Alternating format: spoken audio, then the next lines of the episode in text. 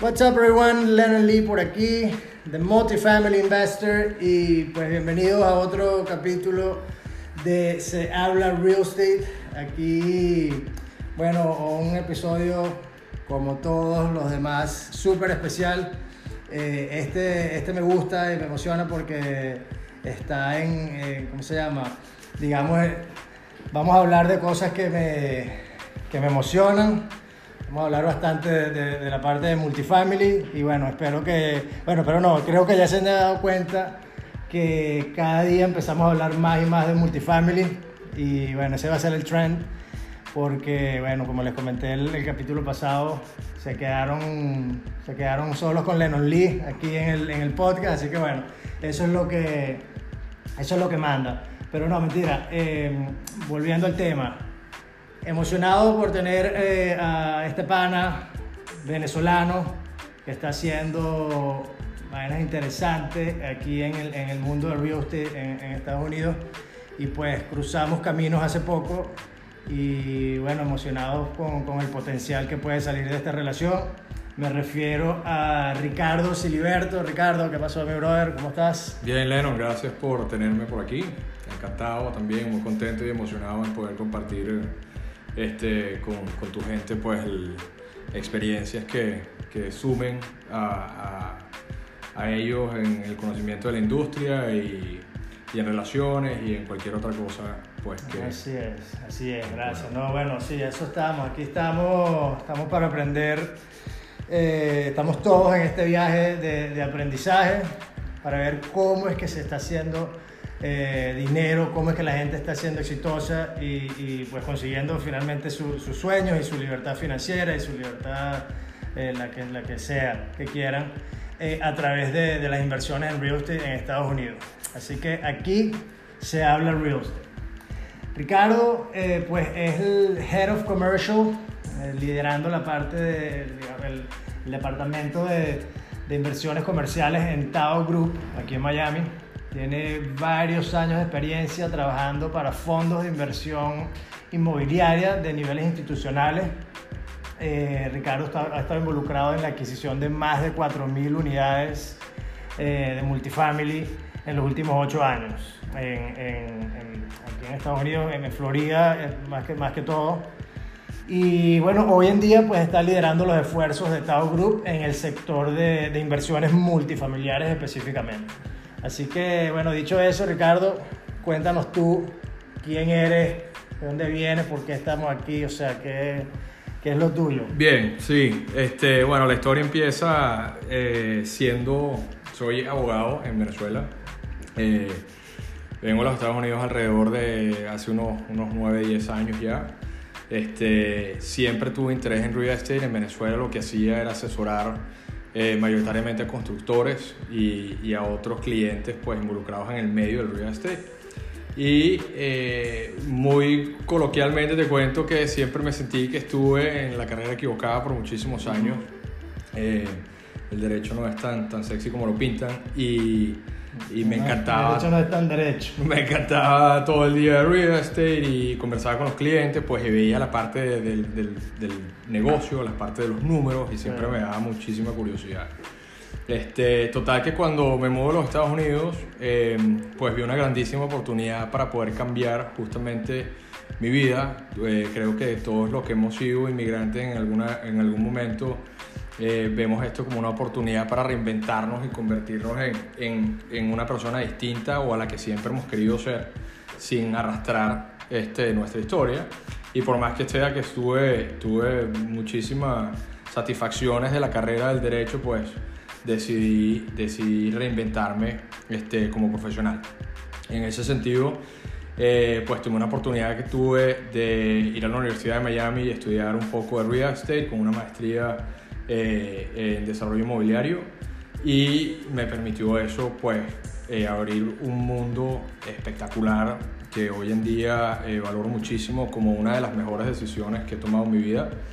Eh, no solamente la, la, la, oportunidad que nos brinda un país como los Estados Unidos eh, y, y, y, llamarlo casa, sino también la oportunidad que me brindó el, el poder haber estudiado acá algo y poder haber creado este, orgánicamente un, network y una red de gente de altísimo nivel este, que no traen más que exigirse uno, pues estar también en, en ese nivel y, y, aprend y, aprender muchísimo con humildad de, todo eso. Eh, eso es donde inicia toda la historia del real estate acá en los Estados Unidos. Eh, eh, posterior a eso, pues eh, trabajé para, varios fondos eh, de nivel institucional. Nivel institucional nos referimos eh, a aquellos fondos que usualmente trabajan de la mano con, con grandes fondos de, de, capital este, a nivel nacional. Usualmente adquieren propiedades de, de, envergadura, 200, 300, 400 apartamentos y usualmente también tienen pues eh, un volumen en un portafolio este, en los miles de unidades. Eh, tuve la oportunidad pues de, de, crecer profesionalmente en ese medio, eh, trae muchísimas cosas buenas, eh, casi todas buenas, como todo pues hay ciertos sacrificios, pero fue una grandísima oportunidad el, el estar expuesto a ese medio porque hoy en día me permite entender el otro lado, el otro lado de la historia, ¿no? Eh, cuando, cuando sales de, de, lo que es la operación como tal y empiezas a ver todos los actores que forman este, este muñeco de, de, inversión, pues este, entiendes la complejidad del negocio, eh, que al mismo tiempo pues eh, te, te, permite entender todas las piezas que requieren moverse para que estos negocios sean exitosos. Y bueno, estuve involucrado en ese tipo de transacciones por, por muchos años, por ocho años ya. Eh, eh, personalmente pues hice el underwriting de miles y miles y miles de propiedades. Esto es un negocio de volumen. He visitado infinidad de propiedades incontables a este punto. Eh, al mismo tiempo también estuve expuesto a toda la parte de préstamos, a toda la parte del equity. Eh, más o menos como comentabas tú, pues a un nivel de 4.000 o más unidades eh, dentro de estos 8 años. Y eh, el año pasado, pues eh, por, por, circunstancias de vida, se plantea la posibilidad de, de, de formar un grupo este, de formar un grupo que venía operando en, en real estate, en distintos productos, que era Tao Group. El grupo venía operando eh, ya por 5 o 6 años en, lo que llamamos acá Fix and Flip y desarrollo inmobiliario, este, con un, buen, un excelente track record, un buen número de propiedades y, un, y unos buenos retornos a sus inversionistas. Sin embargo, es un mercado que también empezó a, digamos, a, tener ciertos challenges, se los podemos conversar ahora.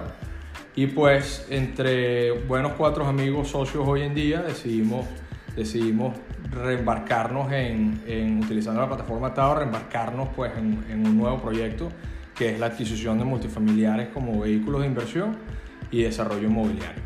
Y pues tengo el privilegio de, de estar llevando el, el brazo okay. de multifamily excelente, brother. Gracias por ese, por ese resumen ahí de, de, del journey hasta hoy.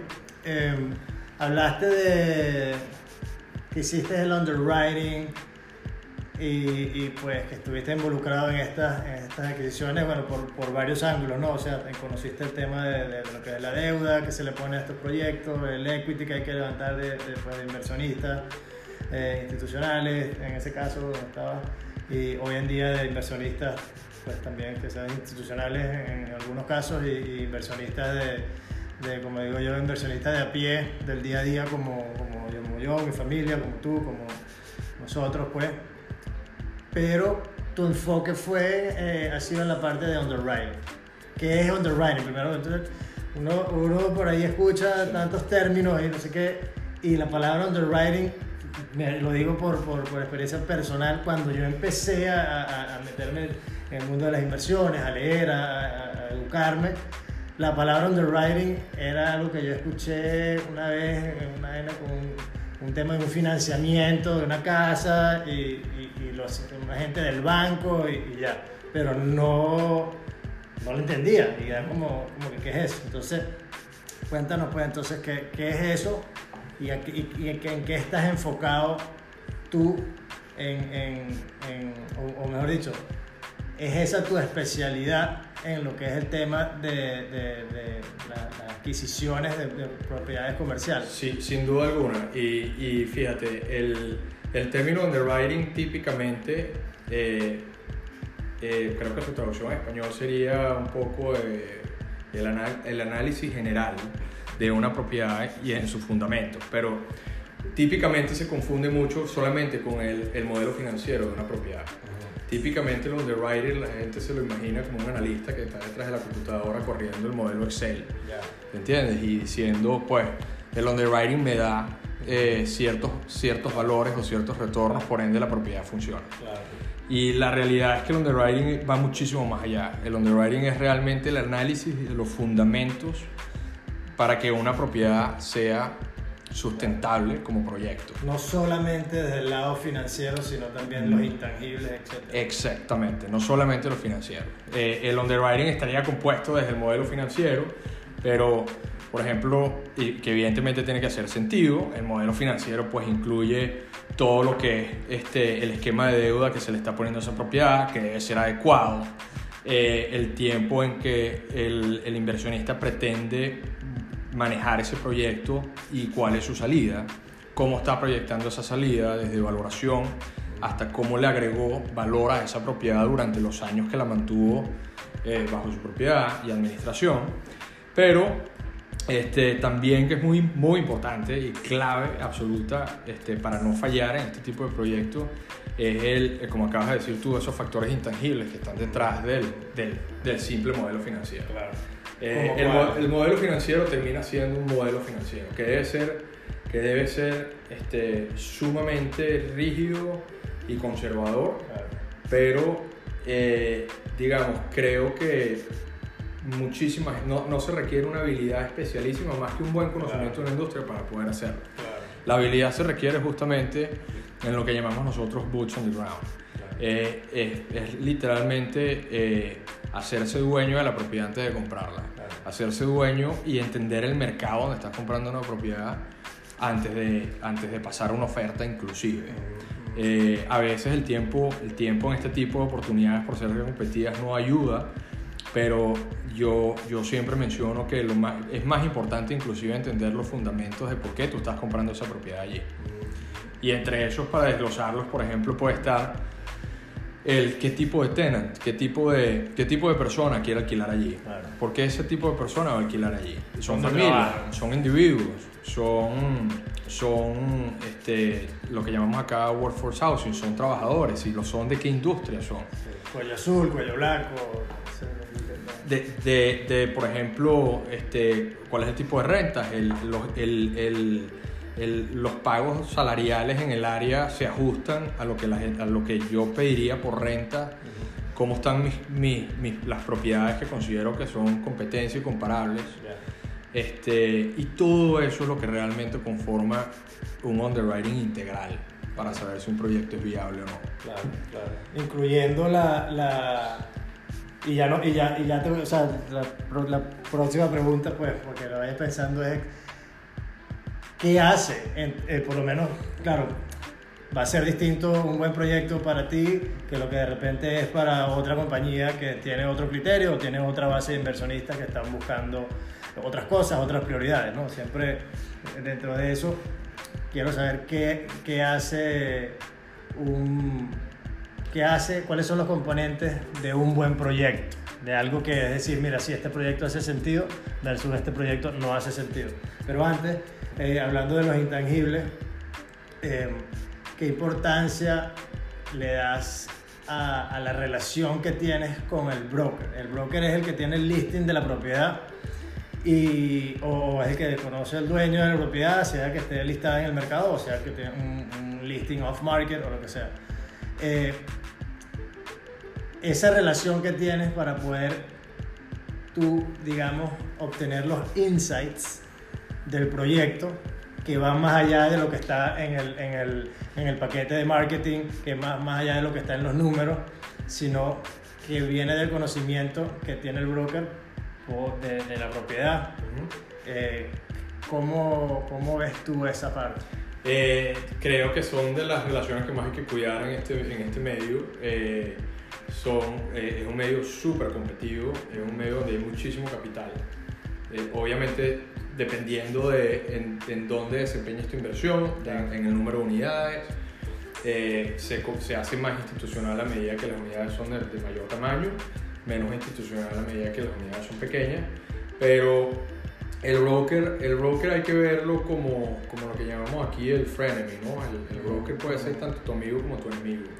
El interés primordial del broker es venderte una propiedad y poder comprar su, cobrar su comisión. Pero también el, el interés del broker es que él le traiga a su cliente un grupo que realmente cierre y compre la propiedad. Eh, y si el broker percibe de alguna u otra manera que tú no sabes lo que estás haciendo, si el broker percibe que tú no has estudiado suficiente la propiedad, si el broker no percibe inclusive, como acabas de decir, pues que a ti no te interesó lo que él te presentó, sino lo que tú realmente estás viendo en la propiedad y haces toda una cantidad de preguntas adecuadas, este, pues muy posiblemente, por no decir con certeza, no, vas a- no, va- no te van a asignar esa propiedad. Usualmente aquí, para los que no conocen el tema, eh, eh, pues los brokers tienen muchísimo poder de, de- de marketing de ciertas propiedades y se convierte en una competencia de 5 o 6 grupos al final del camino antes de la compra efectiva del, del, del asset y, y pues ahí es donde marca la diferencia. Al mismo tiempo, creo que es importantísimo para, para aquellos que no para, aquellos que no operamos en un nivel tan institucional, eh, creo que es importante también eh, acercarse al broker, ¿sabes? Ser, ser, ser amigo, ser, eh, ofrecerle, ¿sabes? Ir a cenar, ofrecerle unos tragos, conocerse, conocerse un poco mejor, que solamente seas tú una persona que viene de una firma. Y eso te abre muchísimas puertas y, y, y ellos te dan muchísima más información cuando, cuando tienes ese tipo de relación. Que es curioso, ¿no? Porque eh, típicamente, eh, bueno, más que todo en Latinoamérica estamos eh, acostumbrados, cuando no estamos hablando de, de, de cosas institucionales, a que hay dos brokers. Es decir, ni siquiera son los brokers como tal, no los llamamos brokers, sino que son, bueno, estos son agentes, son los realtors. Está el- tú tienes el tuyo, yo tengo el mío, y entonces ellos se reparten la comisión y todo eso. En el área institucional, pues... eh, no es así. Cuando estamos hablando de este tipo de transacciones, típicamente sí existe, sí hay gente que, que utiliza brokers como compradores, eh, pero típicamente es un solo broker que al final prácticamente está representando los dos lados y manejando la, la, la transacción. Definitivamente representando a su cliente como tal, que es el vendedor de la propiedad, Ujú. pero también tienes que tener una relación, o tiene él también que tener una relación importante con el otro lado, que es el comprador, Sí. o los, los distintos grupos de compradores, y ahí es donde entra esa relación que, que- de la que hablas, ¿no?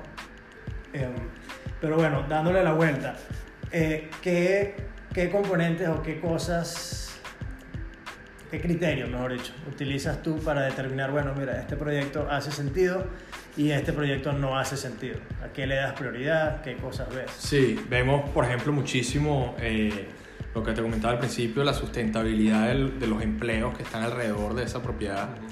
Eh, es decir, eh, te pongo dos ejemplos tangibles. Por ejemplo, eh, hay, zonas que, que, que, que son propensas pues, a que la ocupación viene de, eh, de la industria de startups.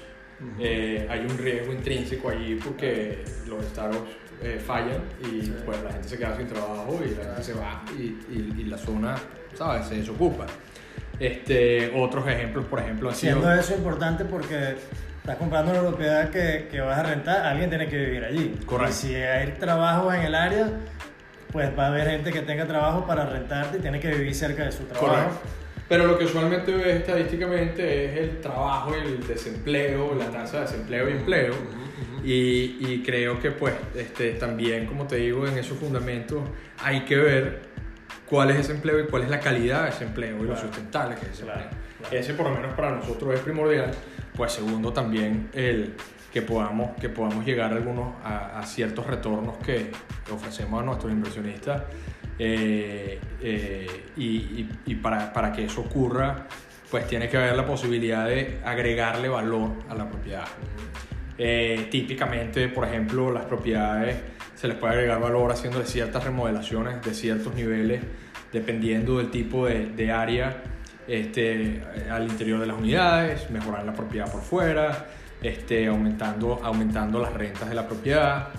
Y eso, eso que llamamos acá en la industria el upside eh, es clave también, ¿sabes? Que sea un upside claro eh, y, y, que pues, pueda, pueda, aguantar, pueda aguantar esos retornos. Pero, pero creo disculpa que... Que te, disculpa que te interrumpa. Para, para esos oyentes que, que de repente, porque yo he hablado mucho de NOI, de forced appreciation, cómo se forza la apreciación de, de, estas propiedades comerciales versus una propiedad residencial, etcétera, pero para el que de repente no ha escuchado y no sabe, te pregunta, ok, una propiedad tienes que, para que haga sentido, tienes que poderle añadir valor, ok, pero añadirle valor es remodelas algunas unidades, puedes aumentar las rentas, ok, suponte que lograste eso, ¿cómo es, cómo es que eso le da valor a la propiedad necesariamente? Buenísima la pregunta. Ese, es, la mejor forma de verlo es eh, a través del ejemplo eh, del apartamento de inversión versus un multifamily de inversión, que termina siendo un vehículo, ¿no? El apartamento de inversión, si yo compro uno al lado del otro y yo tengo mi apartamento alquilado por mil dólares y el de al lado lo alquila a mil dólares, cuando se le vaya a dar la valoración a ese apartamento, eh, y se usa la fórmula que es la típicamente se usa en, en, residencial, que son, que son propiedades comparables, es decir, propiedades que tengan las mismas características, pues eh, que el, el, el, performance financiero de uno o del otro eh, es indiferente para la, para la, para la valoración de esa propiedad. entonces, en el caso del multifamily, que básicamente es cuatro o más unidades dentro de una misma, dentro de una misma unidad legal como edificio, digamos, eh, mientras más produzca financieramente esa propiedad, más vale esa propiedad. Porque la valoración de la propiedad está basada en el retorno que genera y no necesariamente en su valor físico. Claro. Entonces, para ponerlo en español, y más sencillo y más, y más, amigable a, quien, nos, quien nos oye, es, es como dices tú, mientras yo pueda forzar artificialmente el, el performance de mi propiedad y que genere un mejor NOI, que no es más que el resultado de, de, la diferencia de, de, ingresos menos egresos. De ingresos menos egresos. Y mientras más alto sea ese número, mi propiedad va a valer más dinero. Así tenga una propiedad idéntica al lado, eh, que la vendieron por 2 millones de dólares menos. Porque ambas están siendo medidas es por su performance. Eh, por su performance eh, es un negocio. Es un si negocio. Tú pudiste manejar tu negocio de una mejor manera, es decir, que tiene mejores retornos, tiene mejor performance, y yo no lo hice tan bien y tengo la misma propiedad al lado tuyo, tu propiedad vale más que la mía. Correcto, exactamente. Independientemente que fue construida el mismo año, tiene la misma cantidad de unidades, los mismos amenities, todo igual, o sea, pero, pero como negocio, tú tienes un mejor negocio que el mío, tu propiedad vale más. Exactamente, así tal cual es. Sí, eh, una pregunta que, que, te hago, que me gusta hacer bastante. Eh, ¿qué consejo o qué cosas o, sí, consejos, pues más que todo, escuchas en, el mundo del real estate en general, no tiene que ser acerca de multifamily necesariamente, eh, que la gente repite y repite y, le dice, mira, te voy a dar un consejo, y le dice, haz esto, esto y esto, y todo, todo el mundo o mucha gente lo hace y lo dice, lo repite, pero tú no estás de acuerdo con eso. Sí. ¿Qué, que, ¿qué se te ocurre? Creo que sería... Eh desde el punto de vista del inversionista y nosotros, nosotros pues que somos, somos latinos y, entendemos un poquito nuestra idiosincrasia y, y, cómo somos, ¿no? Hay el factor ego, siempre, siempre lo he visto como algo bien peligroso. El, el Warren Buffett decía que el mayor riesgo viene de no saber lo que se está haciendo. Y pues nosotros tendemos todos a ser un poco eh, tratar de, tener un rol demasiado activo en, todo lo que sea un nuevo proyecto, una inversión de real estate, etc. Y lo vemos cuando conversamos contigo, primos, familia, etcétera, que te dicen, bueno, compré un apartamento de inversión y estoy haciendo todo, saqué mis números y me da tanto. Eh, y resulta que después, cuando, cuando se dan cuenta que esa inversión pues no sirvió eh, y realmente no ha sido más que falta de conocimiento, falta de conocimiento en eh, en lo que iban a ser mis gastos y es que yo no preví esto, yo... Entonces siempre creo que es importante. Y además, bueno, tengo el trabajo, tuve que atender el trabajo, no pude ir a hacer esto, o sea... Se me dañó, por ejemplo, un, la nevera de este apartamento de inversión que compré, entonces resulta que me comí la renta de tres meses o no lo alquilé tan rápido como esperaba, etc. Entonces, si, sin ir demasiado a ese ejemplo del apartamento, lo que quiero decir es, ese es el típico rol de, de, de, nosotros como latinoamericanos. Que cuando invertimos en real estate. Invertimos en real estate. Y, y, y, pues hay que, dejar, hay que dejar un poquito el terreno, ¿sabes? A, a, a, personajes o compañías que tengan mucha más experiencia en un campo. Este, y por ejemplo, este negocio de multifamily es un, es un espectáculo de negocio, es un negocio súper rentable, súper amigable, súper eh, anticrisis, eh, eh, es un espectáculo de negocio en, en, sí. Eh, y oímos mucho también esa parte, no, es que yo quiero hacerlo por mi lado. Eh, y, y, y, con, con, toda la humildad siempre decimos, pero deja que la gente que sabe hacerlo lo haga. La gente que tenga la experiencia, ¿sabes? Manejando esto lo haga. Tómalo de la mano y hazlo. Porque... Okay. Excelente, excelente, excelente punto porque, bueno, creo que es parte de, como tú dices, eh, parte de la cultura latina y parte de la cultura del de la gente del real estate típico, bueno, estamos en Miami, específicamente en Miami, pero en cualquier parte donde vienen latinos con, con un poco de capital, el consejo es, por favor, vamos a comprarte aquí este apartamento recién, nueva construcción, es más, no está listo, te van a entregar el apartamento en seis meses. Sí. Y imagínate, está en medio de la mejor zona de, Brickell o de Orlando, llámalo lo que sea. Y esa es, el, esa es la, la, la, e, historia total de siempre, es la historia que me pasó a nosotros, a nuestra familia, nosotros tuvimos suerte, eh, sabíamos lo que estábamos haciendo y en qué momento estábamos comprando, etcétera, pero generalmente hablando, pues tuvimos suerte de que, bueno, que era un buen momento para comprar y la inversión hizo sentido. Nosotros lo que hicimos fue compramos con un poquito de plata y venimos, tomamos tres apartamentos en un edificio en, en nuevos, nueva construcción, listos a estrenar y ya, esa es la inversión. O sea, somos inversionistas en real estate. Y, bueno, imagínate, yo si supiera en ese momento lo que sé hoy, probablemente ese, ese patrimonio, ese capital eh, valiera 3, 4, 5 veces más. Creo que sin duda es uno de los challenges y de los, de los obstáculos que vemos y que se repiten.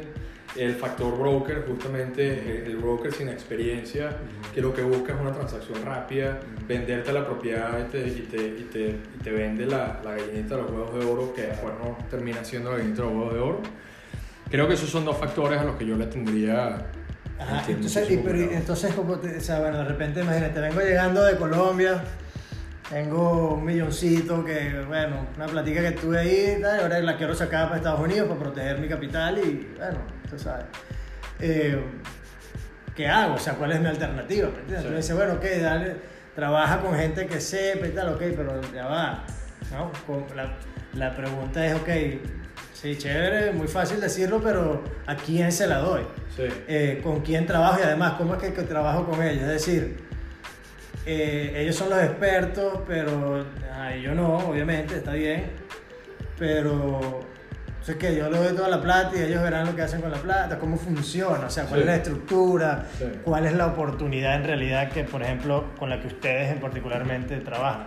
Y creo que el, el, el ahí fíjate que el, factor fundamental es educación, o sea, es, es llegar acá primero tratar de, de, entender un área de interés dentro del espacio real estate que es muy grande. Eh, los espacios, pues típicamente mientras más retornos tienen, más riesgos tienen. Eh, y si pues la persona busca un producto moderado, y, y, lo voy a traer un poquito hacia lo que hacemos nosotros, que es el multifamily, este, pues entender el negocio, es, sentarse, eh, es buscarse un par de grupos que haya seleccionado, desde más sofisticado a menos sofisticado, y sentarse con ellos y tratar de realmente entender e informarse bien cómo funciona el negocio. Desde el punto de vista legal, pues muchos fondos lo hacen diferente, muchas, muchas compañías lo hacen diferente. Yo le recomendaría a cualquiera pues que siempre se asegure de que su dinero recaiga eh, eh, sin, sin, digamos, sin condición alguna sobre la propiedad directamente. O sea, que el dinero que él ponga, sea un millón, sea 500, con el ejemplo que ponía, te haga dueño de la compañía que es dueña de la, de la propiedad.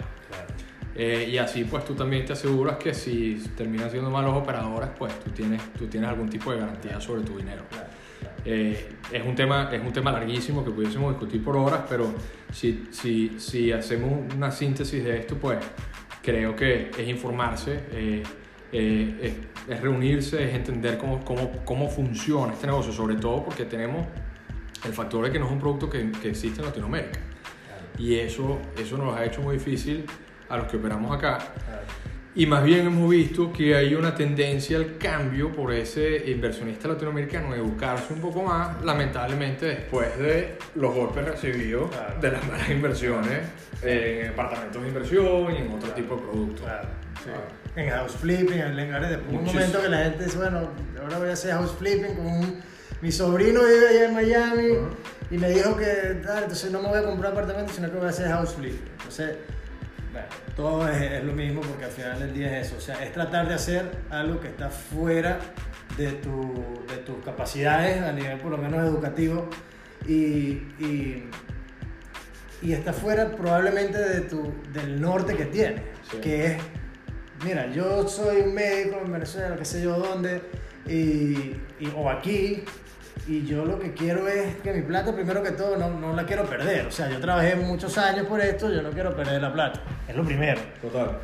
Eh, la preservación, ¿no? De, de, eso. Y después, bueno, ¿qué? ¿Cómo hago para que esto me brinde un retorno?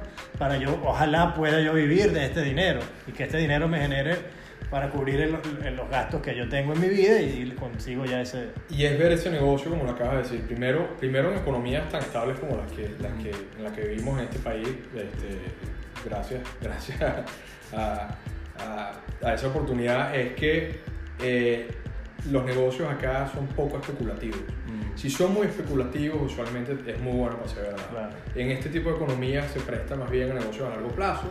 Aquel inversionista que diga que no es que quiere ganarse la lotería en 3, 4 vueltas de un negocio, sino que diga justamente lo que tú estás diciendo. Quiero poder generar eh, ingresos pasivos sin tener que hacer nada, sin tener que hacer nada realmente, sino solamente una inversión pasiva en un vehículo de inversión de bajísimo riesgo, eh, pero tienes que entender que eso también pues toma, eh, esas inversiones toman tiempo y que las inversiones mientras más tiempo y, y retornos ajustados, los, sus retornos son ajustados al riesgo. Entonces, tú no ves en multifamily, por ejemplo, retornos del 30% anualizado, retornos al 40% anualizado, que es lo que te ofrece un, usualmente una persona que hace flips, claro. etc. Porque tú trabajas en un mercado súper estable. Donde la línea es, es, bastante, bastante clara de A Y el perfil de riesgo es, es otro. Es otro. O sea, el perfil de riesgo es otro. O sea, yo eso lo hablo bastante con, con, mucha gente porque eh, el latino, más que todo, es típicamente eso. ¿Qué? 10%, 8%, no, chico, o sea, estás loco, yo que si este estado me está brindando esta oportunidad que son 15%, y le preguntas, bueno, ok, chévere, pero si lo ajustas al riesgo más o menos, o sea, ¿entiendes lo que es eso? No, sí, o sea, bueno, eh, estamos hablando de una vaina que me dijo que compró una vaina de Bitcoin. Uh coño, brother, o sea, está bien, puede generar 700%, pero una vaina que no, que, no tiene nada que ver absolutamente una con la otra, una vaina no es tangible, o sea, es decir, no estoy diciendo que sea malo o bueno el uno o el otro, es que simplemente no, eh, no se comparan. y uno tiene que, que, verlo de esa manera. O sea, bottom line es entender por qué estoy haciendo la inversión, primero que todo. Porque si lo que quiero es ser activo, y además yo soy eh, abogado, o sea, ¿qué quieres? Ser abogado y además crear una compañía de real estate. Porque si no lo ves así, vas a fracasar. Si lo vas a hacer como un side hustle, y esa es mi opinión, obviamente estamos hablando de manera general, hay gente que lo hace, ¿entiendes? Pero eh, los que lo estamos haciendo activamente estamos creando una compañía. Este es nuestro full-time job. Exactamente. ¿Entiendes? Las inversiones como tal eh, a nivel pasivo son inversiones a nivel pasivo.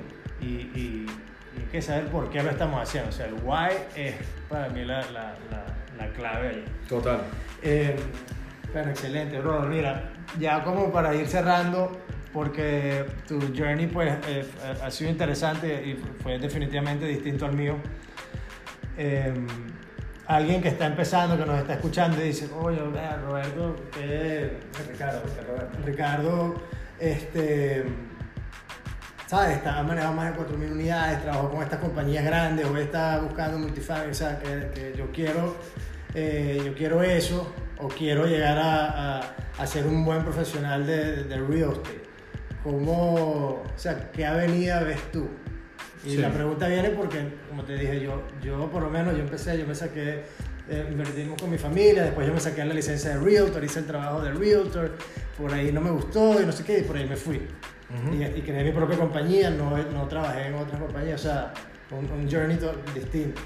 Eh, el tuyo también, como te digo, distinto. ¿Qué recomiendas tú para alguien que quiera empezar? Creo que, creo que aprovechar, este, eh, aprovechar al máximo todas las herramientas de tecnología que existen hoy en día eh, de información. Por ejemplo, podcasts como el tuyo, como, como muchos otros que hay, este, que traen educación a- desde el inversionista eh, que le interesa escuchar una buena conversación, sofisticado hasta el que, hasta el que está tratando de entender ciertos términos.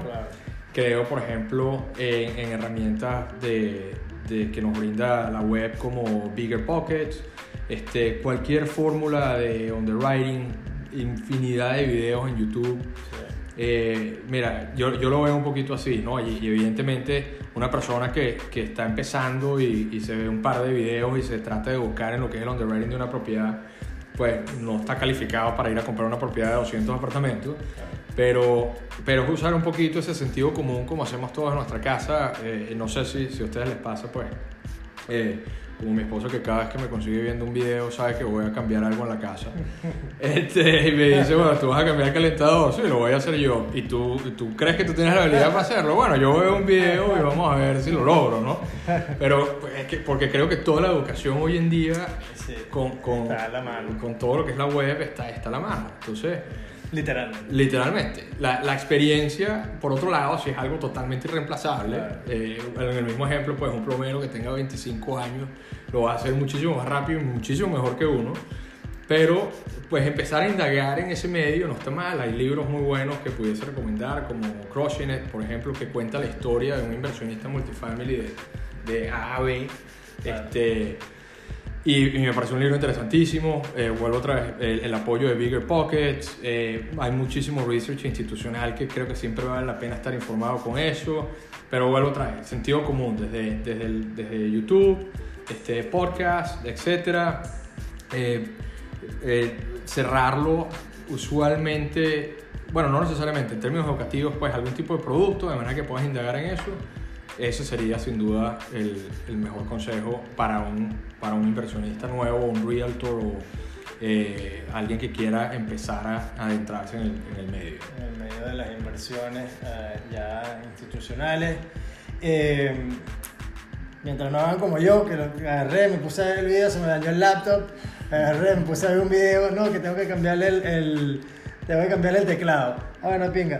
Agarré, vi un videito, 10 minutos, ya yo sé. Ok, empecé a hacer la vaina, lo hice, brother, perfecto, el video me ayudó 100% porque de verdad que me guió de A a la Z. Es. Agarré, abrí la computadora, cambié el teclado, pedí la vaina por Amazon, pedí unas herramientas, ok, listo, pa. cerré la computadora, evidentemente, más nunca prendió. Pero por lo menos me- tuve una buena experiencia ahí y YouTube estuvo claro en lo que, en lo que hablaba. Hay una curva de aprendizaje. Algo falló allí, pero no, creo que no fue mi culpa. En fin, brother, eh, gracias nuevamente por, por, por estar con nosotros aquí, compartir este, tu historia, tu conocimiento. Eh, si alguien está pendiente de, de contactarte, invitarte Sí, al eh, contrario. un café o, o de repente eh, seguir el journey tuyo de la compañía o de los proyectos que están haciendo o incluso pues le interesa hablar potencialmente de, de invertir con ustedes, eh, ¿dónde los contactan? Así es, este, pues eh, la oficina la tenemos en Miami, el, el- la página web es, es- es. Eh, mi teléfono es 305-767-9693. Mi correo email es ricardo arroba taogroup.com. Eh, encantado de, de, sentarme, conversar, eh, así también eh, hablo por la oficina con, con quien quiera, desde empezar a esto, algún tipo de consultoría, algún tipo de pregunta, este, pues que quiera invertir también, es, es de mucho interés para nosotros y con las puertas abiertas. Así nos manejamos con las puertas abiertas y, pues ahí está, está para quien quiera contactarnos. Encantado. Bueno, ahí lo tienen, ahí lo tienen. Ricardo Siliberto, por aquí Lennon Lee. Eh, si quieren estar enterados del journey de este lado, pues eh, The Multifamily Investor en Instagram y mm, se habla real estate en Instagram también. Eh, info arroba se habla realestate.co por si acaso tienen o ustedes mismos les interesaría estar en el podcast, participar y traer eh, sus conocimientos, sus historias, sus experiencias y compartirlas con, con todos nosotros. Eh, ahí nos contactan y podemos coordinar algo. Gracias nuevamente por eh, escucharnos y nos vemos la próxima.